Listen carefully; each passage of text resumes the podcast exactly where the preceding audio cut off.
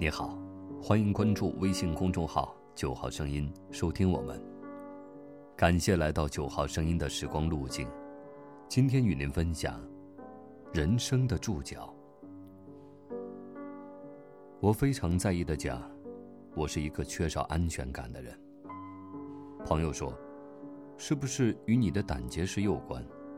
于是我非常认真的去问医生，医生回答：此胆非彼胆。关系不大。朋友又说：“要不你上网查一查。”我又非常认真的去登录某网站，结果没有搜到任何的良方，却有了一些意外的收获。上面说：歌德怕死，达芬奇多疑，大仲马古怪，毕加索胆小，俾斯麦迷信，马克思大手大脚，安徒生敏感脆弱。阮籍狂，刘伶丑，米费痴，孤鸿鸣怪，天才与大师尚且如此，我释然。其实我的这种缺少安全感由来已久，我是由奶奶带大的，一年四季从早到晚我都与奶奶形影不离。听说有一次，那时我尚幼，还不会说话，奶奶去姑姑家，晚上住在姑姑家没有回来。我趴在窗台上，透过窗玻璃望向奶奶住的方向，不吃不喝，哭喊了一个晚上。以后奶奶就再也没有在外面过夜了。等我再长大一点儿，到了上学的年纪，每天放学回到家，脚还没有迈进门槛，我就开始扯着喉咙大叫：“奶奶，奶奶，我回来了！”无论奶奶在哪间屋子，正在做什么。只要奶奶应一声，或者说“我的三三回来了”，我的心才会随着我的书包安放在他本该待的地方。时间不懂慈悲，他老了时光，还把我的保护神带走了。于是，有关奶奶的任何回忆，都变成我不安时的镇静剂，成为我失魂落魄时的救心丸。正如现在，每每想起奶奶，我的脑海里都是寒冷的冬天。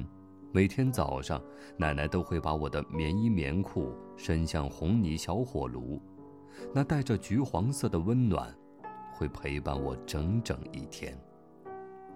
在盛夏，奶奶始终为我摇着那把老蒲扇，为我红扑扑的小脸吹去燥热。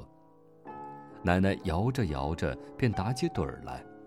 老蒲扇从手中滑落，奶奶惊醒，随即拿起老蒲扇接着摇，摇出我儿时夏天梦里整片的清凉。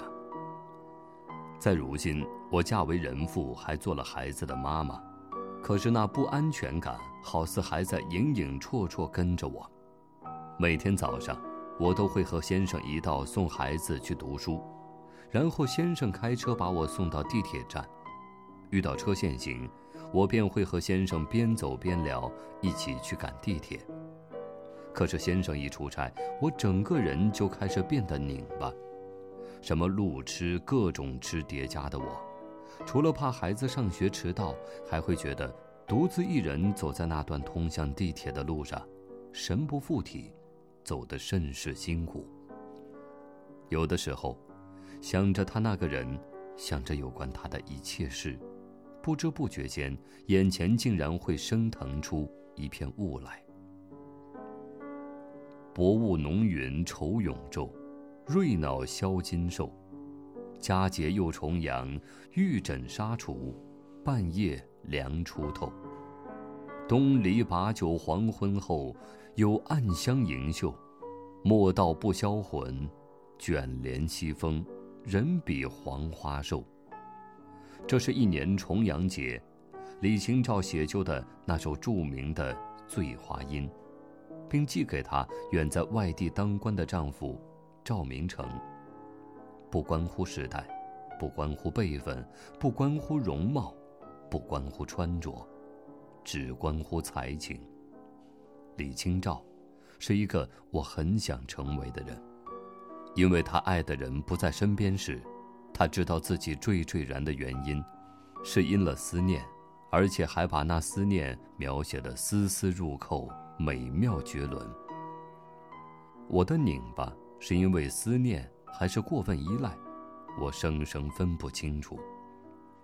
有喜欢总结的人讲，心里暗暗怀念一个人，或者偷偷思念一个人，是十大幸福之一。我就这样，幸运的被幸福击中。